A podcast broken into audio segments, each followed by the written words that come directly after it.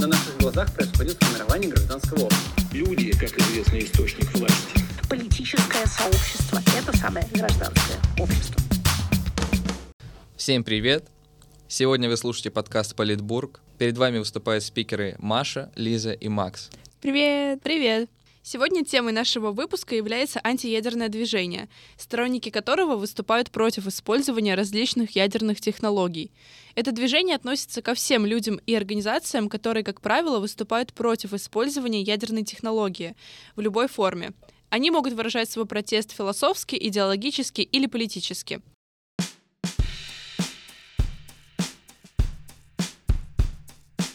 В ноябре 2022 года я прочитала статью у «Дилетанта», которая начиналась с фразы «С 1945 по 2017 год человечество взорвало более двух тысяч атомных бомб.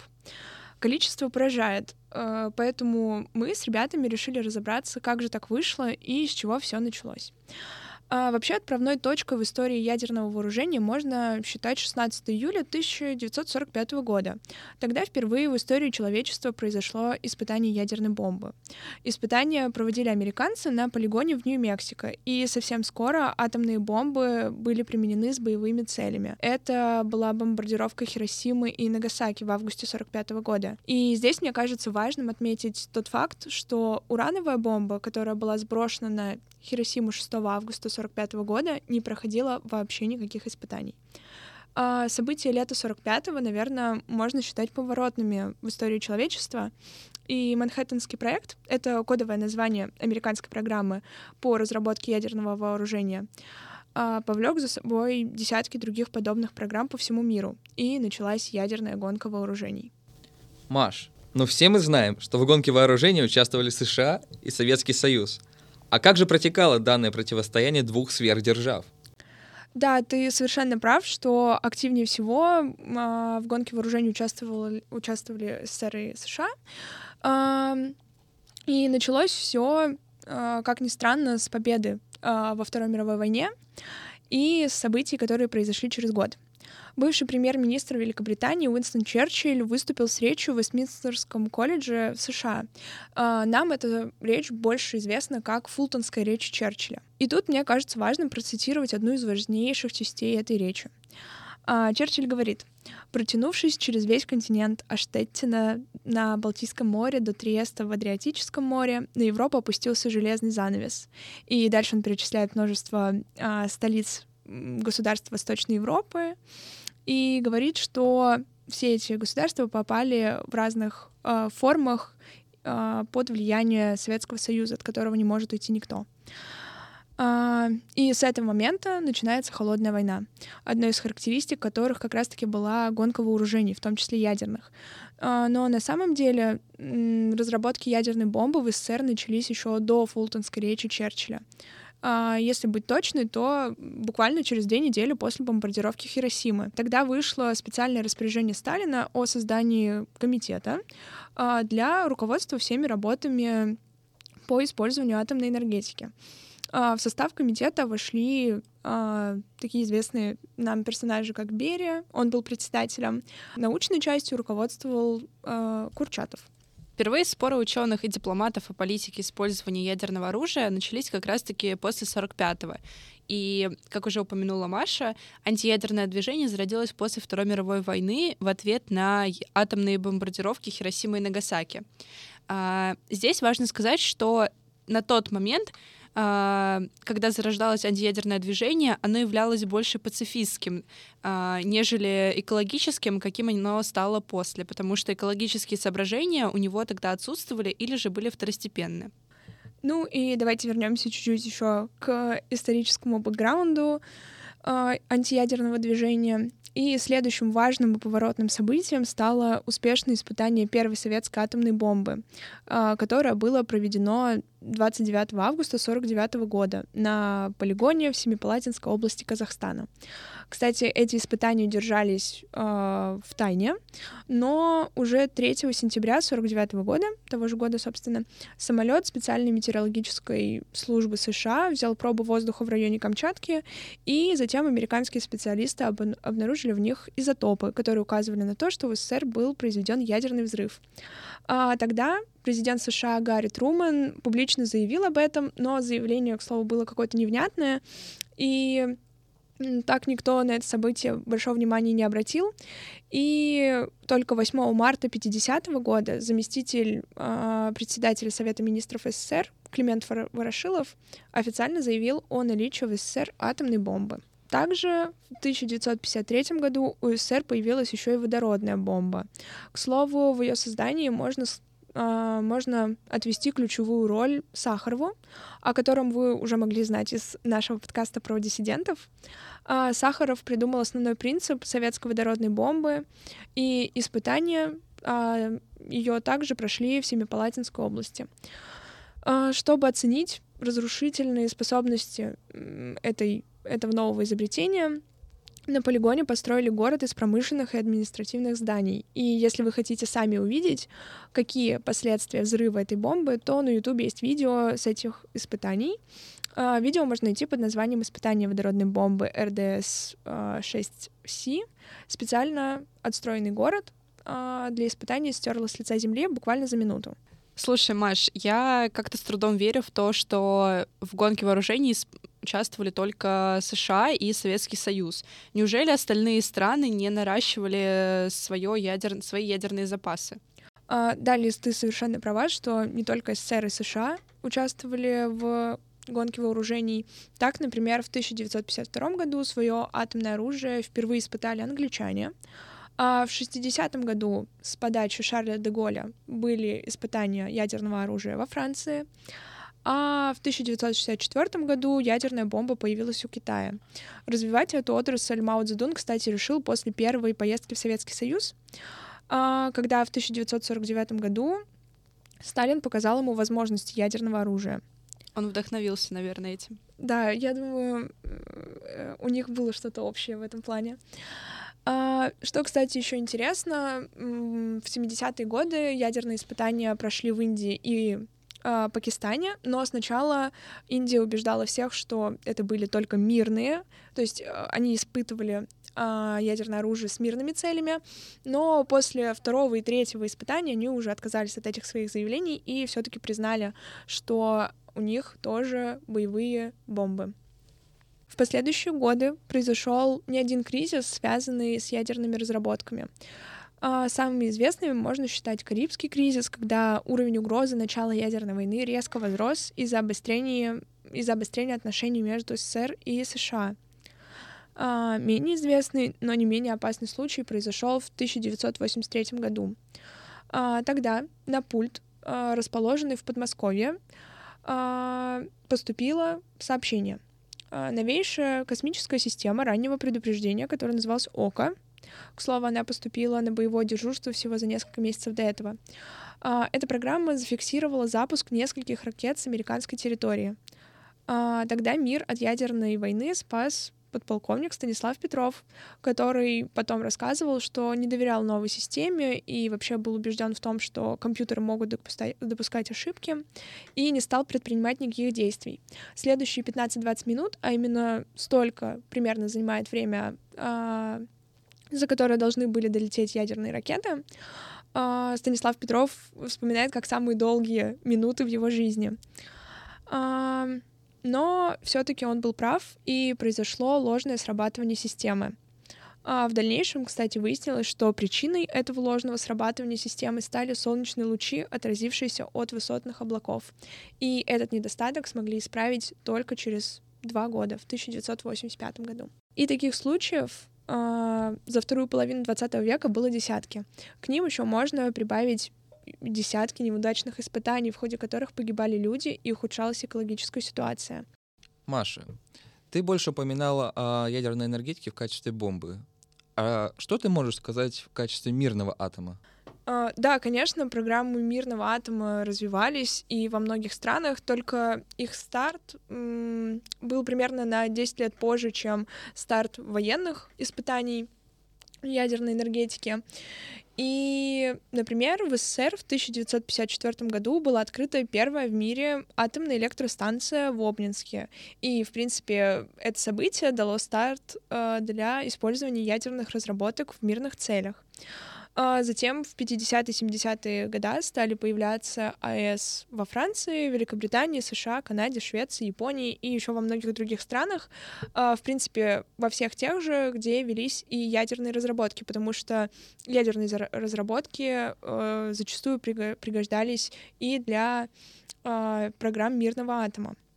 Например, также в 1957 году по инициативе СССР, США и ряда других стран было создано Международное агентство по атомной энергии, а, которое мы знаем по аббревиатуре МАГАТЭ. А, Главной уставной целью этой организации по сей день является содействие достижению более скорого и широкого использования атомной энергии для поддержания мира, здоровья и благосостояния во всем мире.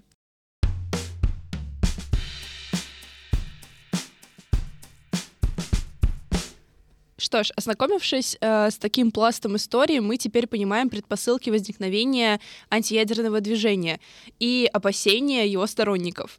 А, стоит отметить, что несмотря на то, что первоначальной задачей движения было ядерное разоружение, уже начиная с конца 1960-х годов на повестку дня был включен э, и отказ от ядерной энергетики в целом.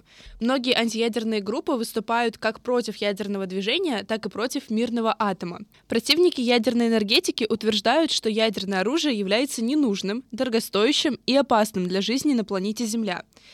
Так как оно является производством ядерной энергии, то э, можно его заменить электроэнергоснабжением и возобновляемыми источниками энергии.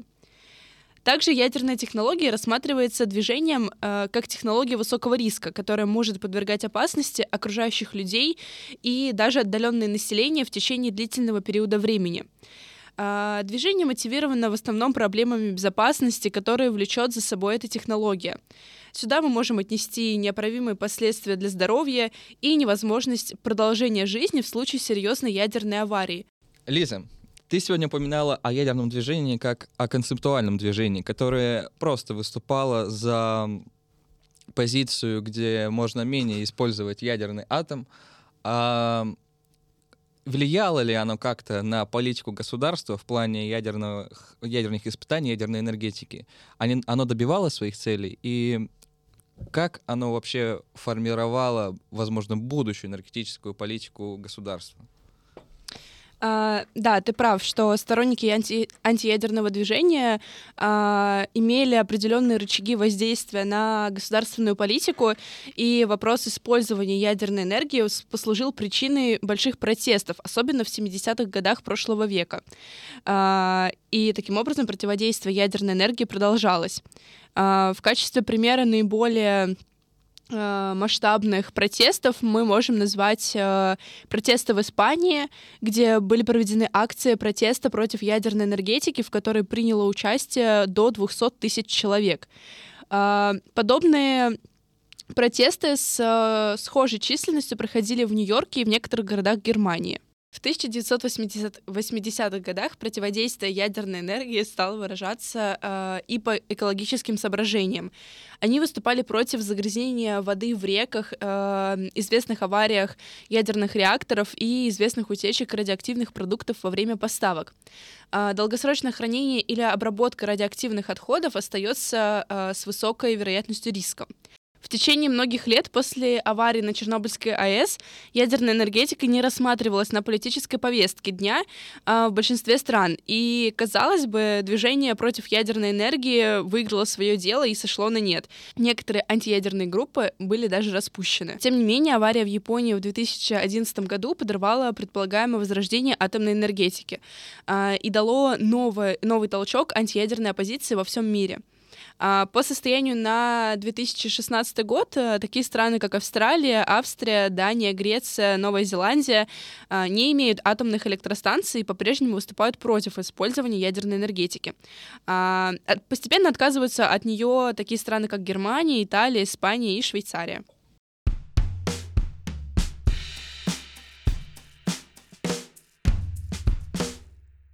Мне кажется, Лиза сделала какой-то большой скачок между антиядерным движением в 70-е и 80-е и сразу к 2016 году. Давайте, может, как-то более постепенно разберем, что происходит с этим движением в последнее время. Да, я думаю, что настало самое время поговорить об антиядерном движении в наши годы. И я думаю, что мы затронем с вами десятые годы и нынешнее время. Данное движение сейчас распространено по большей части в Германии, Казахстане, Японии, Франции и Великобритании. Из антиядерных, скажем так, мероприятий можно выделить протесты в Японии в 2014 году, демонстрация антиядерных людей за три года Фукусимы. Потом в Японии были протесты в 2016 году.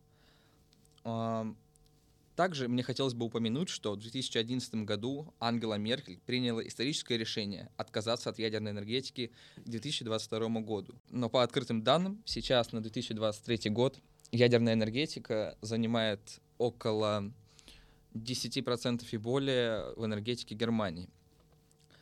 Кстати, Маша, сегодня ты упоминала о Семипалатинске. Угу. Мне хотелось бы немножко вернуться и поговорить об этом, так как в Казахстане образовалась Невада Семипалатинск.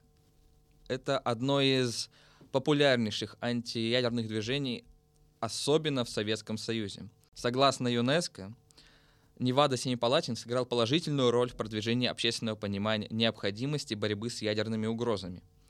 Движение получило глобальную поддержку и стало реальным историческим фактором в поиске решения глобальных экологических проблем. Почему оно образовалось? Так как ты сегодня уже упоминала, там были проведены опыты и испытания ядерных боеголовок, ядерного оружия. Более миллиона человек вокруг Семипалатинского получили лучевую болезнь. Стало больше распространения онкологических заболеваний.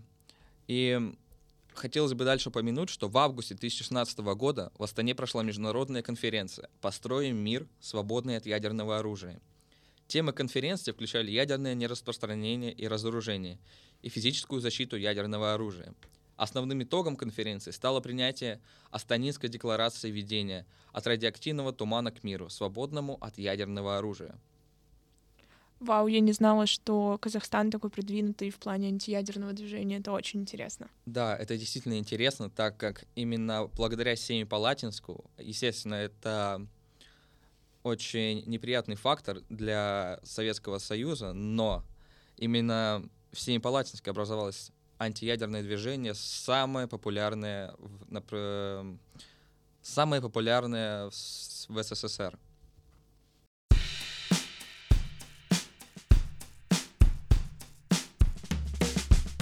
Давайте перейдем к опасности ядерного оружия в наше время. Сейчас членами ядерного клуба считаются Россия, Великобритания, США, Китай, Франция, Пакистан, Индия, Корейская Народная Демократическая Республика и Израиль. Пять государств, которые испытали ядерное оружие до 1967 года, относятся к старым ядерным державам, а страны, вошедшие в ядерный клуб позже, считают молодыми ядерными державами. Однако, кто же активно наращивает количество ядерного оружия?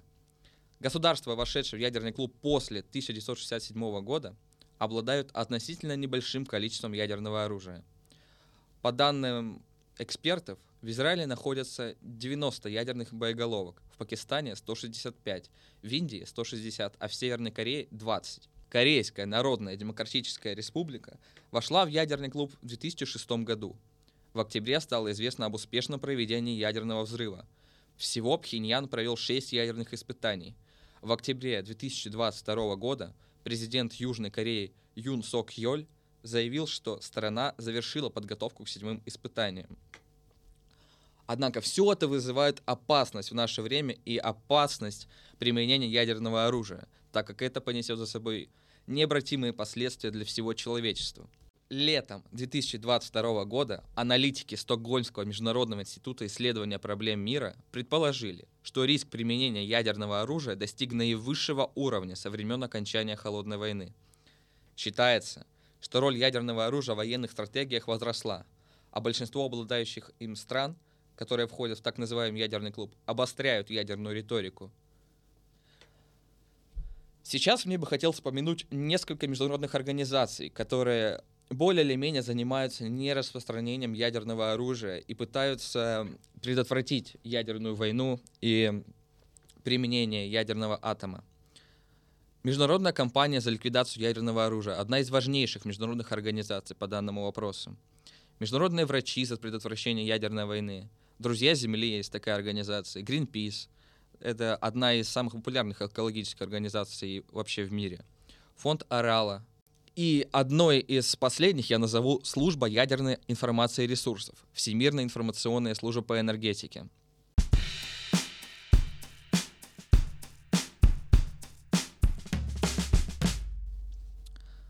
Сейчас мне бы хотелось как раз-таки перейти к экологической политике ядерного оружия.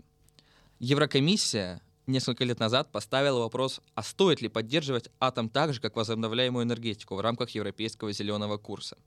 Общий вывод отчета, конечно, да, ведь атомная энергетика не опаснее для людей, даже с учетом Чернобыля и Фукусимы, чем другие возобновляемые источники энергии, развитие которых уже поддерживается в Европе, а атом не поддерживается. Но Данный доклад показал, что научных оснований для такой дискриминации не существует. Отдельно хотелось бы отметить, что атомная электростанция на текущий момент обеспечивает около 30% всей низкоуглеродной энергии в мире, а в Европе все 40%. Доля атомной энергетики в Европе, то есть это 28 стран Европейского Союза, 26%, что больше, чем в любой неевропейской стране. Поводом для отказа во включении атомной электростанции в классификацию стали усилия стран, в которых сильно антиатомные настроения, то есть это Германии, Австрии и Италии. Они выразили опасения по поводу того, что проблема радиоактивных отходов и отработавшего ядерного топлива нарушает критерии. Атомная электростанция в меньшей степени влияет на экосистемы и биоразнообразие, солнечные ветровые электростанции, так как требуют гораздо меньшего изменения земной поверхности – и речь не только о месте, занимаемом станциями сопоставимой мощности, но о всей цепочке добычи ресурсов и утилизации отходов. Однако, как и у любой технологии, кроме плюсов у атома есть и свои минусы. И о них, естественно, нам стоит упомянуть. В плане теплового загрязнения и потребления водных ресурсов атомная энергетика уступает фотовольтике, то есть солнечным панелям, и ветроэнергетике, и сопоставимо с воздействием концентрационной тепловой солнечной энергетики, то есть когда тепло Солнца собирается зеркалами, угольной и гидроэнергетики. Поэтому требуется подбор площадок, технологии, такие как прудохладитель, прямоточное охлаждение и другие. И внимание к этому аспекту, чтобы минимизировать его негативные эффекты.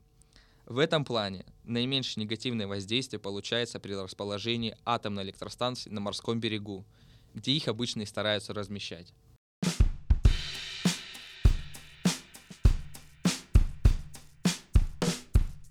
Ну, мы сегодня, мне кажется, уже достаточно покритиковали ядерную энергетику. А, есть ли вообще какие-то возможные альтернативы и перспективы развития энергетики в дальнейшем? Да, конечно, в мире существуют безъядерные альтернативы. И как раз антиядерные группы выступают за развитие распределенной генерации возобновляемой энергии. А к ним можно отнести гидроэлектроэнергию, биомассу, древесное топливо или биотопливо, геотермальную энергию, когенерацию, энергию ветра и солнечную энергию. Все это вполне может сыграть хорошую роль в возмещении ядерного атома в нашей, в нашей стране, в мире. И в скором времени все человечество возьмет зеленый курс, где ядерная энергетика будет играть не столь опасную роль, какую она играет сейчас.